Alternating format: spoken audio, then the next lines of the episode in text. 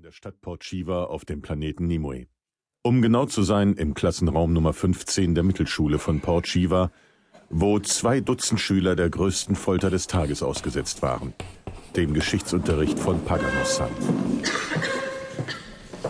980 Jahre ist es jetzt her, dass sich die Republik der Welten auf ihrem strahlenden Höhepunkt befand. Unsere Vorfahren hatten sich über die Milchstraße ausgebreitet, neue Welten kolonisiert und die Sterne erobert.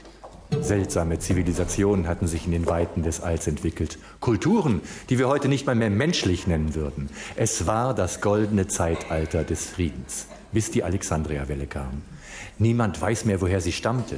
Sicher war nur, dass sie mit millionenfacher Überlichtgeschwindigkeit über die Galaxis brandete und für einen winzigen Moment das Raumzeitgefüge störte.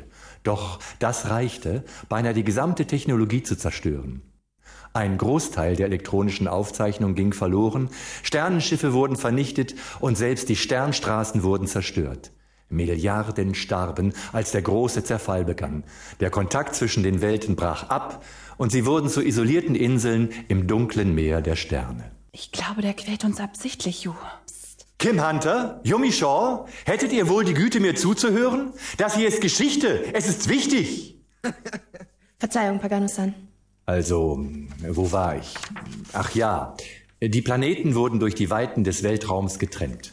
Fast tausend Jahre vergingen, bis die Bewohner von Celestin den Überlichtantrieb neu entwickelten. So sandten sie Schiffe aus und nacheinander entdeckten sie einige der alten Welten wieder. Belacqua, unsere schöne Nimue und vor zwei Jahren erst den Planeten Evermore. Die Liga freier Planeten entstand und noch immer schickt sie Schiffe, um weitere Überlebende des großen Zerfalls zu finden. Wie ihr vielleicht aus den Nachrichten wisst oder auch nicht, hat erst vor knapp sechs Monaten das Forschungsschiff Explorer die Sternstraße im Kabuki-System durchflogen und kartografiert die Welten auf der anderen Seite. Die Sternstraße.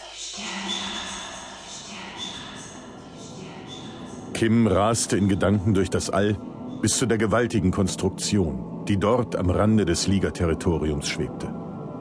Jenseits davon wartete ein Universum voller Wunder. Irgendwo dort befand sich ihr Großvater und sie konnte ihn nicht erreichen. Niemand wusste von dem Zwischenfall vor einem Monat und sie musste schweigen, bis die Regierung geklärt hatte, was den Kontakt mit den Wissenschaftlern unterbrochen hatte. Und bis dahin plagte sie sich mit den schlimmsten Befürchtungen. Shimata.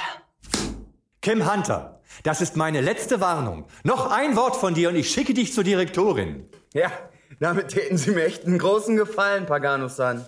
Ich glaube, Sie täten Gavin Song einen größeren Gefallen, wenn Sie ihm ein neues Gesicht besorgen könnten. Halt deine Klappe, Rutschopf, oder? Ruhe! Hunter! Sung! Ihr werdet beide die Klappe halten. Mit 17 Jahren solltet ihr eigentlich langsam aufhören, euch wie Kinder zu benehmen. Es sei denn, ihr wollt, dass ich euch beide übers Knie lege. Wollt ihr das? Nein, Pagano-san. Gut, dann also weiter im Text.